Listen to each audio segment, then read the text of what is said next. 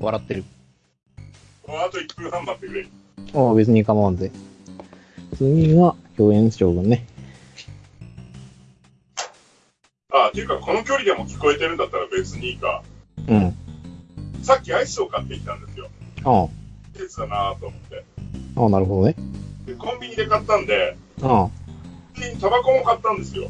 あ、ああ、で、今、お大爆笑してたタイミングで冷凍庫からタバコを回収していたっていう。なるほどね。冷たいタバコが。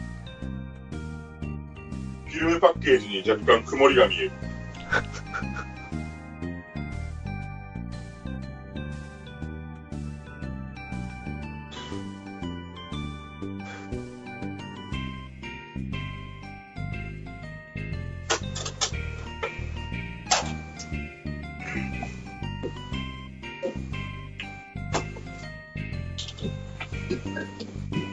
ねえ、えー、大たちに破れですよ。うん。あのまあ、わだかまりも消えて、そうそう。で、ちゃんとね、マームが拾っててくれたアバンの印を受け取って、うん。で、あの、堤防みたいな感じで、こう、人生初めて、あの、母性に触れた感じのヒュンケルがね、うんお、これで、やっぱ仲間かっていうところに登場したのが、ああ、そう、あの、我らが共演将軍、フレイザード先生ですよ。もうみんな大好きですよ。ああ、もう生きてるだけで名言吐きまくる男だからね。うん。あいつはね。大々の全キャラクターランキングとかやっても、結構上位に入ってくれるって俺は信じてるんだけど。いや、あの、多分ね、名言ランキングって作ったらね、あの、割とね、トップ5に3個ぐらい入ってた気がする。いや、でもトップ10に必ずね、5個は入ると俺は信じている。うん。 5個あるかなわかんないけど、でも確実にフレーザードはね、3票いけるから。まあ、フレイザードに、さフレイザードに関しては5っていう数字も大事だからね。そうそう、5っていうのも大事だからね。あれもいいよね、本当にね。 心くすぐるのがうめえわって言ってて。でね、まあ、ブレイザード先生、あの、高笑いしながら登場ですよ。ヒャッヒャッヒャって言いながら。情けねえ女の膝祭りで泣いてやがるみたいなことを言って。で、もともとね、あの、ブレイザードヒュンケル嫌いだったんで。うんあの人間が魔王軍にいるってのはどういうことだみたいな感じでね、っていうのもあったし、あの、大魔王バンのお気に入りだっていうのもみんなが知ってたからね。そうね、うん。で、いや、しゃあねえ、しゃあねえ、しゃあねえ。お前らは相打ちになったってことにしといてやるよって言って、うんあの、ね、パそこの、えーっと、戦っていた闘技場の、あーが、実はあの、旧火山で、うんちょっとね、あの、かカツを入れてやって、あの、マグマが吹き出してきて、お互い消耗していたダイとあの、ヒュンケルたちはね、身動きさえ取れないっていう中で、マグマに飲まれていくっていう。そうそうそうそう、うんだけど、最後の力を振り絞ってね、ヒュンケルだと、こう大たちを岩ごと投げ飛ばそうそう。ね、その時に、あのね、あの、クロクダインよお前の合力一時だけでもいい貸してくれって言って、大たちを助けて、投げ飛ばして、まあ、助けて、あの、ヒュンケルをね、ちょっとアイルビーバックしてしまうわけなんだけども。すね。うんうん、若い世代には伝わらんぞ、それ。うん、大丈夫。読読者世代は絶対伝わってるから大丈そうだね。夫。うん、何の問題もない。っまあ、溶岩の中にこう腕を一本上げつつ消えていく。ていうね。でそっから、ブレイザードさ。とフレーザーと。ね、そこでね、一応あの、主目的であったあの、パプニーカの姫と合流したい大たちは、うんまあ、なんやかんやって合流するんだけど、もうあれだぞ、その辺ちゃんと説明しだすと、あの、将軍たちについては話すじゃなくなっちゃうぞ。そうそう、話すの長なっちゃうんだけどね。もう大の大冒険に関して話すんだっちゃうよ、単純に。そうそうなっちゃうから、なんやかんやあってね、まあ合流しようとするんだけれども、そこにね、あの、またフレイザード大先生がですね、そうそうそうそう。 名言まき散らしながらこう登場するわけですよ。いや、まずあの、フレイザードのデザインさ。うん。うん。こんなこと。程があるだろ、あれ。かっこいいよね。いやー。で、あれですよ、パプニカの、パプニカを代表する、まあいわゆる、あの、三賢者って言われてる強い人たちうん。が、あの、姫を守ってるわけだけど、そこに、それ、守ってるにもかかわらず、まあ襲撃仕掛けてですね、うん。まあ、ね、メラゾーマって言って、ね。ねーんって。おそらくでも大の大冒険の中では、フィンガーフレアボムズは、ね、メドローアと並ぶぐらいのインパクトあるってもんじゃないかね。だと思う。で、それだし、あの、魔法系の必殺技あっていいんだみたいな感じになる。うん。うん。もう、その発想はなかったっていう感じの。あの、メラゾーマをね、1回に5発。当時に打ち出すっていうね。まあ実際にはその、いわゆる禁呪法に近いものなので、あの、割と寿命が縮みますよっていうのは口述で明らかになるんだけども、フレードそのものはあの、そもそもがもうあの、近畿の存在に近いものなので、あんまり寿命も関係ねえし、うん。もう魔法生命だったんだよね。そうそで、その、生み出されてからの時間もそんなに実は経ってないとう。うん。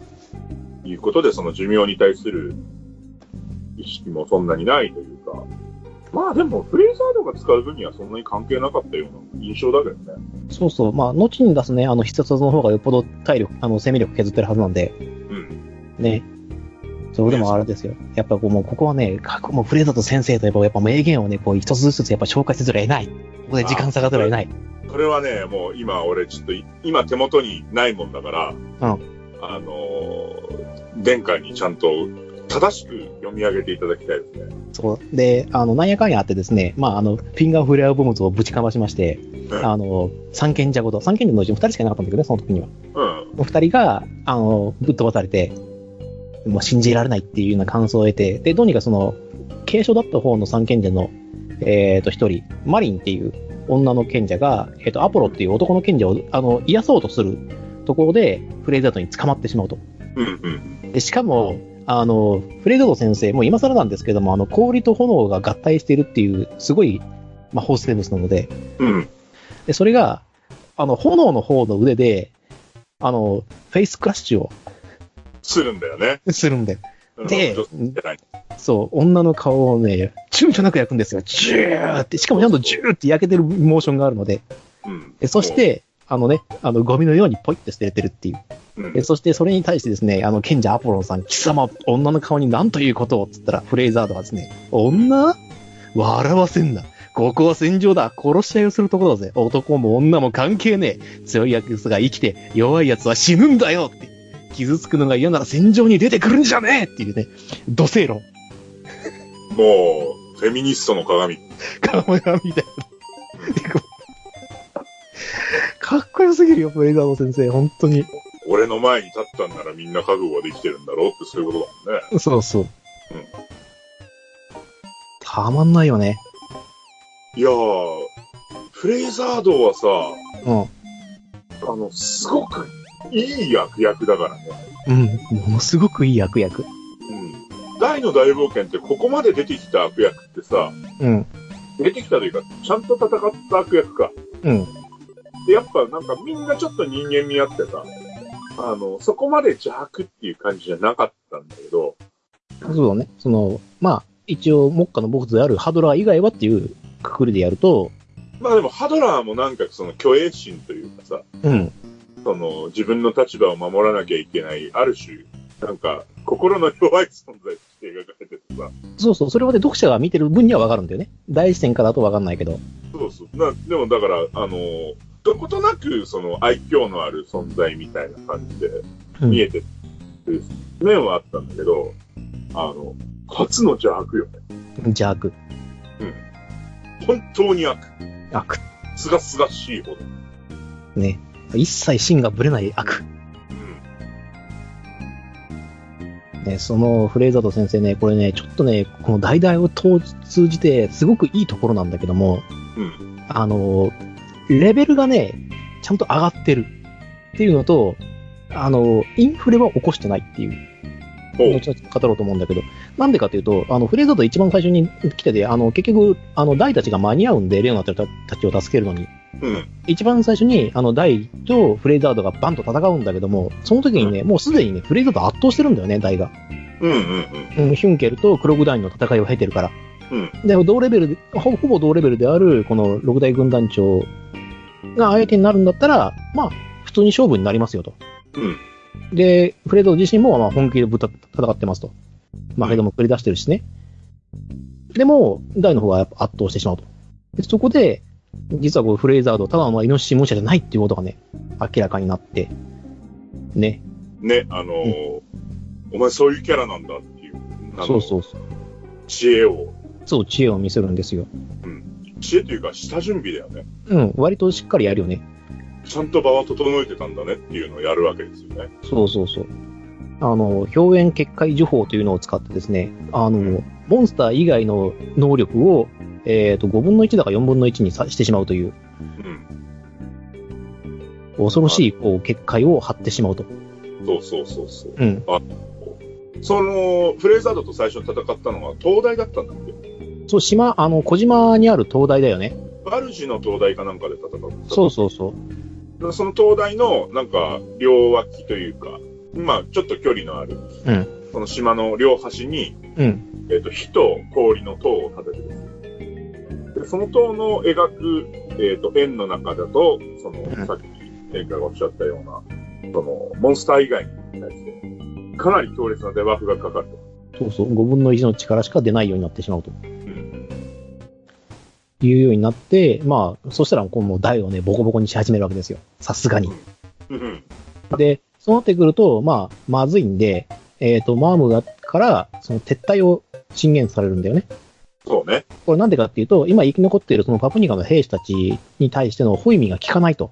うんその威力も下がっちゃってるんで、このままじゃその、今生き残っている人たちもみんな死んじゃうから、逃げようって。うん風になるんだけども、そこはほら、お前、さすがのフレイザード先生。せっかく結界張ったのに逃げられちゃたまんねえってんで、レオナをとっ捕まえて氷漬けにしてしまうというね。あれ、衝撃的でしたよね。うん。う俺、今でも覚えてるよ。当時さ、ん。大の大冒険アニメやっててさ、ああ、やってたね。まあ1年で終わっちゃったんだけど、うん。その大の大冒険のアニメに合わせて、その大たちの、あの、いわゆる可動フィギュアみたいなのが発売されたんですよ。うん。でそれのね、あの、検証特典でね、うん。 100名様ぐらいに当選のね、その氷漬けのレオナ像ってのがあってさ、うん。あれ超欲しかったんだけどね。ああ、まあわかるわかる。いやもうね、フレイザード先生大好きすぎてね、またね、新たな名言が出てるんで、ちょっと紹介したいんですけども、ああ、もうお願いしますよ。いきますよ。で、そうするとですね、まあ、ひあの、氷氷魔結界呪法が発動した後にですね、まあ、大を圧倒するわけなんですけども、その時にね、大がさすがにちょっとね、行っちゃうわけですよ。汚いぞ、フレイザード。正々堂々と戦えないのか、っていうことになると、あの、フレイザードがね、うるせえなって言って、くしゃってこう、大を潰し、あの、蹴りながら、俺は戦うのが好きなんじゃねえ。勝つのが好きなんだよっていうね。 あ皆殺しだ行くぜって言って。いや、このセリフなかなか言えるキャラいねえよ。本当に。そう。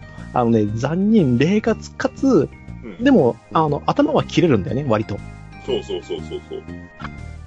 いやーでもその、何戦うのが好きなんじゃねえ、勝つのが好きなんだよってさ、うん。ちょっと他で聞いたことがないよね。うん。けどここもま、で潔い、潔の良いセリフって。ないないない。それはもう、だって生きる名言メーカーだからさ。ういや、まあ、はまんないよね。で、まあね、あの、なんやかんやあったんだけれども、結局、あの、大たちを、どうにかこう、結界の外に連れ出すことには成功したんだけども、結局、レオナっていうね、あの、人質を取られてしまった以上、再突入をせざるを得ないとん。そうそうそうそう。いう状況の中、じゃあどうしようかっていうところで、ね、新しいキャラが出てきて、うん。ね。まあ、マトリッチ首相が出てきて、うんまあ、いろいろポップに仕込みつつ、まあ、バラックさんもね、なんか、爆弾をうん、ず、まあ、みんなレベルを上げて再挑戦しようぜみたいなことを言ってたら、まだ悠長にやってんじゃねえぞ、そんなに時間ねえぞ的なことを言ってくんだよね。そうそう、フレーザーとね、行ってくるしね、そこでね、あの、あの、ドラクエの伝統なのかどうかわかんないんだけど、うんあの、勇者に対してね、躊躇ない総攻撃をかけるんだよね、ハドラーが。そうそうそうそうそうそう。だからその2本立ってる炎の塔と氷の塔だっけ名前。うん、そうそう、合ってる合ってる。それを、まあ、倒さないとどうしようもないから、とりあえずそれを先に壊しに行こうっていうんで、縦に分かれるんだよね。そう。彼たちが。うん。ライとバダックさんと、ええっ、ポッと、プマームとポップン。で、大とバダックさんのところに来たのが、えーと、ミストバーン、ザボエラ。ミストバーン、ザ・ボエラか。うんうん。うん。で、ポップの方に来たのがハドラーなんだよね。そうそう。ねいや、でも、そういう意味では結構やばい状態だったんだよね。あれはもうやばいよ。うん。だって、あの、存命してる軍団長全員、手張ってるじゃんっていう話や。いやいやいや、一つ抜けてるぜ。ん一つ抜けてるぜ。英雄が一人抜けてるぜご。めん、ごめん、ごめん、ごめんごめん。ああ、アルコールがいい感じに回ってきてるな。あな、マグン司令と、えーと、だから、えーとえ、軍団長が3人。フレーザード含めて3人。プレザード含めて3人。そうそうそう。そうそあと1人。う。ね。あの、隠し玉がいるから。そうだ、そうだ。そうだった。うん。そう、それでね、まあ、その、各々の柱が、もうどうしようもないんじゃないかっていう雰囲気の時に出てきたのがね、そう。その、今まで話してきた中で、まず、あ上がっていたというか、最初に戦った二人の、えークロコダインとキュンケルが、それぞれのえー救援に来てくれるわけなんですよね。そうなんだよ。うん。ね。うん。ここのクロコダインの登場シーンがかっこいいんだ。かっこいいよ。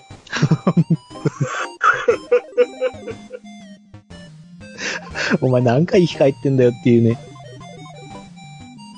いや、でもね、高校のクロコダインとヒュンケルの登場はね、非常にかっこよかったんだけど、お前、んなんでやねんって思ったんだけど、結局ね、あの時にクロコダインが、あの、ヒュンケルを助けていたっていう、そう溶岩はい溶岩の中から助けていたっていう、うのと、あの、なぜかクロコダインがヒュンケルを説得するっていうね、そうそうそうそう。その後そうそうそうあの、なぜ助けたんだってみたいなところ、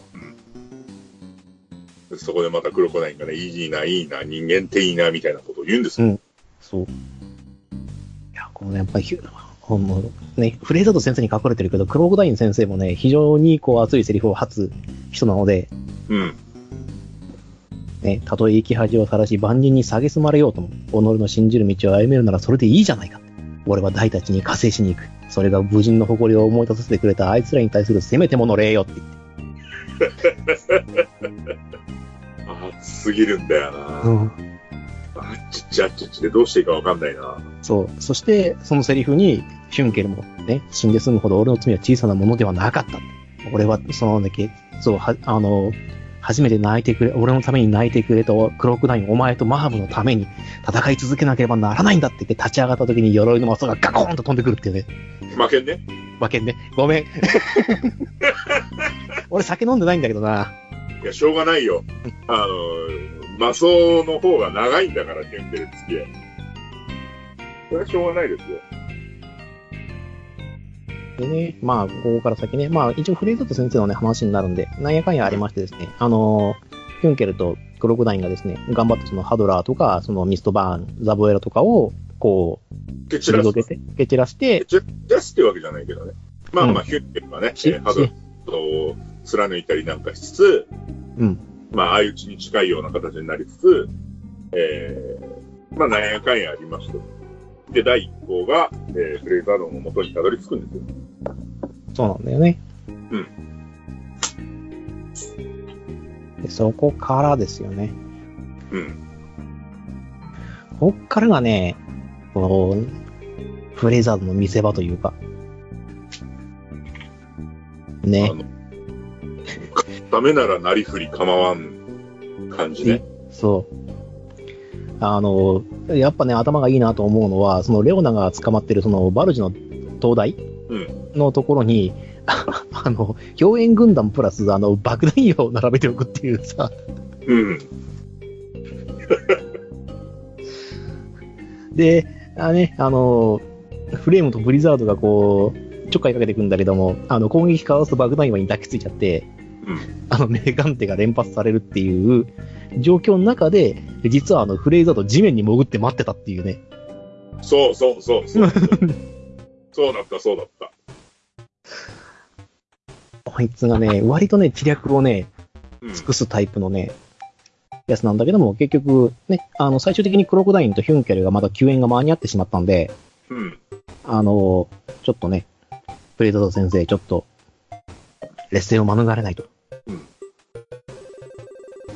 本当にね、この、このね、なん、なんなんだろうね。もっとハドラーがもともと持ってた資質なのかね。この妙な冷静さ。いや、持ってた資質なんでしょう。うん。ね、あの、表現結界呪法を破られ、魔王軍の腕利き軍団中が二人も味方についちゃいくら俺でも勝ち目はね、こいつは諦め時が来たみてえだなっていうふうに。多分だからそこに立ち返ったのが、その、まあ、先の話になるけども、超末生物以降のハドラーなんですから、うんきっとそういう面はハドラーは、あの時点では、その、何光明心というか、うんあの、補修心というか、そういうのに隠れてしまっていたけども、根底にはあったっていうな。そうなんだろうね。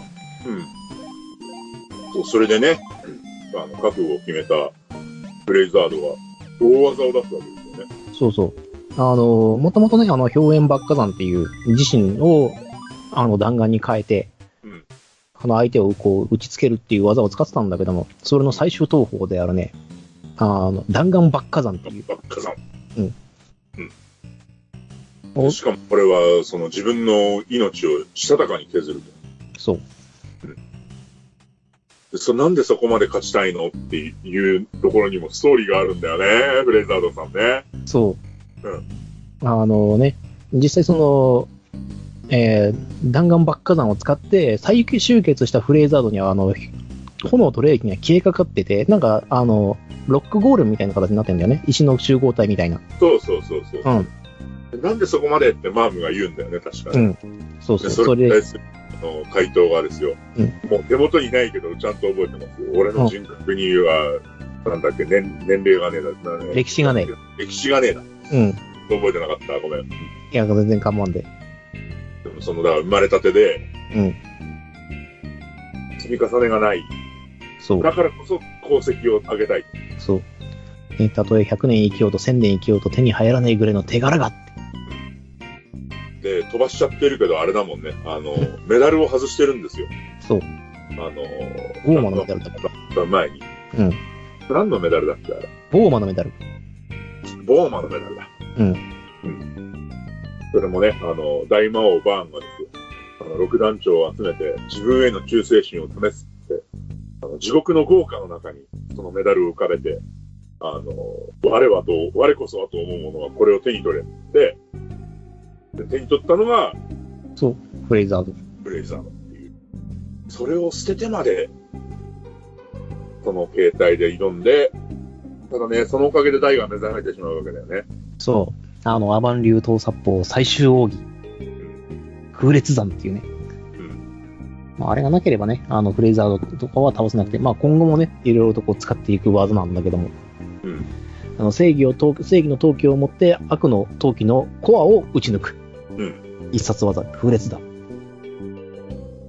で、ここでもね、あの、ヒュンケルが兄弟子のうん、ルカクをこう発揮してそう、大の目を潰すんですよね。そうあの、物理的にじゃないよ。あの物理的にはねこうバッと投げつけて、そうそう血のりをねあの目にあの台の目にかけて、んあの目を塞ぐことで、心じゃよっていう話で。え それは、うん、違うなライブはライブだけどうん。ううん。心じゃえそれは違うよそれはねライブはライブ、うん、違う違うどういうことかも。うん。ね、実際一回そのクレズナーを打った時は、あの、命中はしてないんだけれども、かすってたんだよね、コアに。そうそうで、。実際ダイは、あの、数打ち当たるっていう方法を取るんだけど、ヒュンケルはそうじゃないっていう。うんあ、心の目で見るんだっていう、うアドバイスをね、してくれてそう、で、大の目を塞いで、うん。で、大は感じるわけさ。周りにいるみんなのそう木。を、ね、優しい木はマームだとかさ、この大きい木はクロコダインだとかさ、うん。そんなのを感じつつ、うんなんか、どす黒いものが迫ってくるみたいな感じのこともあるんですね。そう。このシーンすげえ印象に覚えてる。めっちゃかっこよかった、ダイが。うん。うんそれで、放つ瞬間にガッて目を開くじゃないうん。ですか。確か。いや、これはね、まだ関す瞬間じゃないんだよ。その、それはね、あの時。まだ次の時。次の時かうん。じゃあ、空列さんはまだ開いてなくて、開いてなくて、そのまんま。それで、放って、うん当たって、うんで、えーフレイザードのコアが、まあ、二つになるんだよね、綺麗に。そう、あの、コアが真っ二つになってしまって、あの、氷と炎をくっつけることができなくなってしまうと。なんだ。で、あの、フレーザード、炎とフレーザード、氷に分かれちゃうんだよね。うん。で、保てないと。うんなって、別れて、で、火の呪文が、ベギラマだね。そううんポップがベギラマで氷をやいあの溶かしてしまって、っそうそうていうでいやーうっシーンが。でもう、やべえよ、やべえよってなってたところに、えーミストバーンが来るわけですよ。そうそう。でもね、その前にね、まだあの、あの、生きる、生きる名言製造機、フレーザード先生の名言をね、僕は一つ紹介したい。はい、お願いします。はい。ね。えっ、と、クレツダを連発しているとき。で、その時にね、危ねえって、また、あの、俺のコアにかせるとこだったぜって言ったら、こうなったらもう一度、弾丸ばっかさにかけるしかねえって言った時に、うんマームがね、あのやめなさい、フレーザーと、今度あの技を使ったら、あなた本当に死ぬわよって言ったら、うんね、フレーザーとその前に、てめえらが死ぬさって。それに博打ってのはな、外れたら痛い目を見るから面白いんだよって。ああ、言ってた これを忘れちゃいけない。やっべえそのセリフ超やべえ確実に人生終わるやつだ。いやでも間違いなく名言、フレーザーとの名言なんで、いやー、名言にも程があるね。うんうんその思考にはまってどれだけの人が人生踏み外していったか。うん。でも実際博打ってそうなんだよね。でね、ま外あれた痛い目を見る上に、うん当たる気持ちいいからやっちゃうんだよねみんなそう、それを人間じゃないフレーザードはですよ。あのそうね、人間のダメな部分、すごく凝縮してるからね、フレザード先生。うんうんまあでもだからあれですよね、ハドラーのそのダメな部分結構濃縮されてるぜみたいな。そうそうそう。でもダメな割にはダメじゃないとこも多いけどな。うん。割と能力高いからね。うん。まあでもまあそんなこんながありまして、うん。えー火だけの存在になってしまったフレイザードのところにミストバーンが来るわけですね。。そうそう。で、助けてくれと。うんね。で、そしたら、あの、あのね、ミストバーンが、まあ、鎧を一個汚して、うあまあ、お前が今の存在ではなく、私の部下になり下がるのであれば、うん。助けてやろうと。うん。そしたら、まあ、フレード先生、さすがにね、あの、切れるわけですよ。うん。あのそんなのごめんだぜ、っつって。そしたら、あの、じゃあ、じゃあそういうわけでって、みそばんさん、あの、クールに去ろうとするんだけどさ、 そうそう そう。まあ、待ってくれって。で、そしたら、あのね、本当にそいつと一体化する奴らに勝てるんだな、っつって。そしたら、ミストバン先 生、あこう敵いはうない。敵はない。うん、敵はない。敵はないって言うんだよね。そ確かアニメ版こんな声だったと思うよ。う。おーもうアニメ版あんまり覚えてないんだよな。確かね、ミスト、こうやってずっと、あの、声を出さない感じの声で、喋る感じのキャラだったと思う。ああ、まあ、ミスだからしょうがないね。うん。でそしたら、あの、分かった、やってくれっていうわけで、あの、フレイザードは、ミストバーン、ハイカーの、まあ、延期の存在になる。なって、えーとあの鎧になんか名前あったよね。あの鎧はね、ない。特には。ないんだっけあの、前軍最、前、前軍最強の鎧っていう名前が付いてるだけ。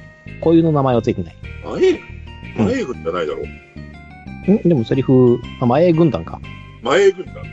前軍団最強の鎧。なんだうんそうそう、あの、後々ね、あのーまあ、再登場するわけだけども。まあ、そうそうそうそう。まあ、それはいい。それを言って。で、で、無敵、無敵無敵っていう感じになった、あの、フレイザードが、なんかでも、ラインに、なんか致命的な HE 入れられないわけですよね。そうそうそう。で、まあ、その前にね、あの、パワーもスピードも、くあの、クロクダンよりも上って。で、しかもヒュンケルの鎧と同じ金属でできているから、呪文も全く効かないと。うん。なかなか完全無欠ってやつじゃねえかっていう、すごい調子づいてるわけだけども。うんね、そうで、台にも向かって、こう攻撃を仕掛けるわけだけれども、うん。台はすごく冷静に対処しちゃうんだよね。そうそうそうそう。うん。ね、あの、大丈夫だ。まあ、俺勝てるよ。なぜか知らないけど、こいつには負ける気がしないんだっていうふうに。で、まあ、それがなんでかっていうと、そまあ、血を切り、海を切り、う。うん。空を切ったと。そう、空を切ることによって、しかして、完成したと。そう。アバン流刀殺法。の完成を見たと。うんそして、そう、大地を切り、海を切り、今すべてを切れるって言って、あの、本物のアバンストラッシュを食らって、うん。フレイザード先生、残念ながら退場ということになってしまう。ねえ、これはね、かっそう、この辺のね、あっさり感もすごく好き。大の大冒険の中で。うん。ちゃんと設定が生きてるんだもん。で、ここでなんかね、フレーザーとかまた、何、の中ですごい長い尺使うと、うん。だら、だれると思うんだけど、それがないんだよね、代々ってね。そうないんだよ。結構、だからこのフレーズアートの下りもさ、もうん。のすごーく印象に残ってるけどさ、うん。確か2、3巻くらいでしょ。うん。えっ、ー、とね、2巻。 2巻登場から言うと3巻で終わってる。登場からで3巻うん、3巻だけでこんだけ名言残してる。あ、そう。うん。あのジャンプ漫画だったら10巻くらい使ってそうな尺だけどね。えジャンプ漫画なんだけどね、これ。今のっつったしょ。あ今乗ってたね。ごめんね。でね、まあ、フレイザーと先生、残念ながら退場してしまうわけなんだけれどもね。